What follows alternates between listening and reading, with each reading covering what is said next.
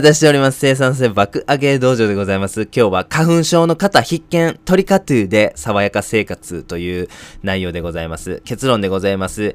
アーユルベーダの常備薬、トリカトゥーで快適ライフということでございます。こんな方におすすめでございます。花粉症ですね。あと体調が悪い方、風邪の引き始めの方、体が慢性的に冷えやすい方、片頭痛をお持ちの方、こんな方にですね、今日のぜひ、えっ、と、内容聞いていてほしいしいなというふうに思っております。トリカトゥーとは何ぞやと申しますと、これはインドに伝わるアーユルベーダ、これ医学、インドの医学ですね、古代の。はい、これの、えーで推奨されているというか、このアーユルベーダで重宝されているこの3つのスパイスを調合したもの、これがですね、トリカトゥーと呼ばれているものでございます。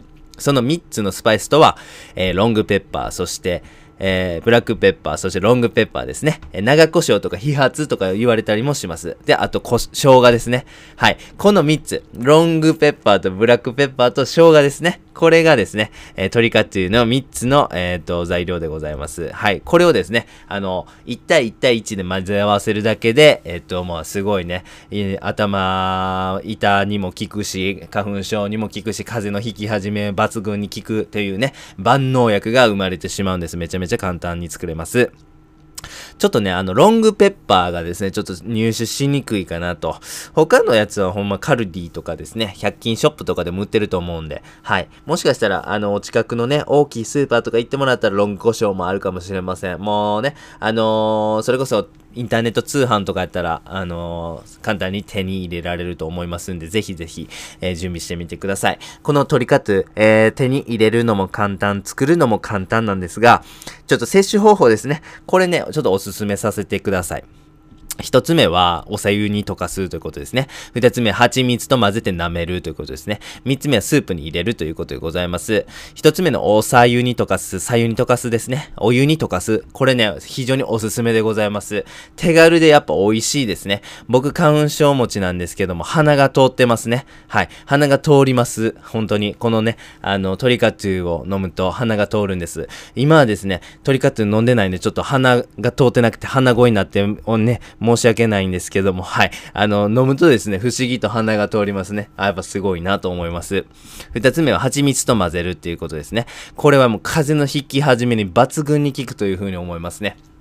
ぜひぜひ、体調が悪い方はお試しください。三つ目はスープに入れるということでございますね。あの、結構ですけど、あの、このスパイスなんですけども、実際、あの、すごいスパイシーになりますね。まあ、ペッパーが多かったりしますし、生姜もね、あの、ピリッとね、こう、風味を出してくれますんでね。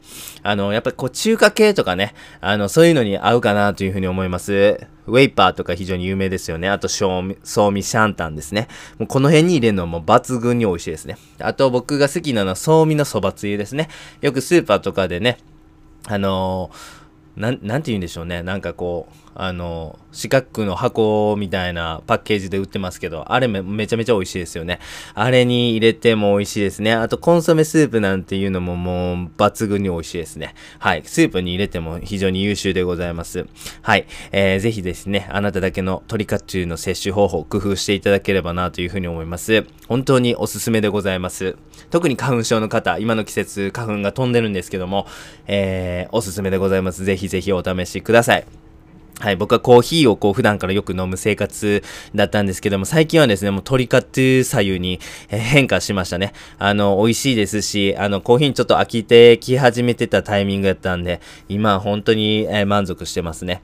はい。そしてですね、まあ、体調的な部分で考えますと、体あったかくなるし、鼻通るし、なんか、えー元気になるし、ね、あの、今のところ全然メリットしか感じてなくて、デメリットも特にないかなと。もしかしたらこの先飲み続けることで、こうね、あの、体臭がなんかインド人っぽくなるとか、まあ、そういうふうなことはあるかもしれませんが、今のところはですね、あの、スパイスをたくさん取るということに対してデメリットというか、うんそういうのは感じてないので、継続していこうかなというふうに思っております。興味が、えー、興味を持たれた方ぜひ実践してみてください。では最後にやってみようのコーナーでございます。トリカというですね、これもう本当に効果大と、えっ、と、身をもって体験いたしました。こんな方におすすめでございます。花粉症の方、体調が悪い方、風邪の引き始めの方、体が慢性的に冷えやすい方、片頭痛持ちの方、こんな方におすすめでございます。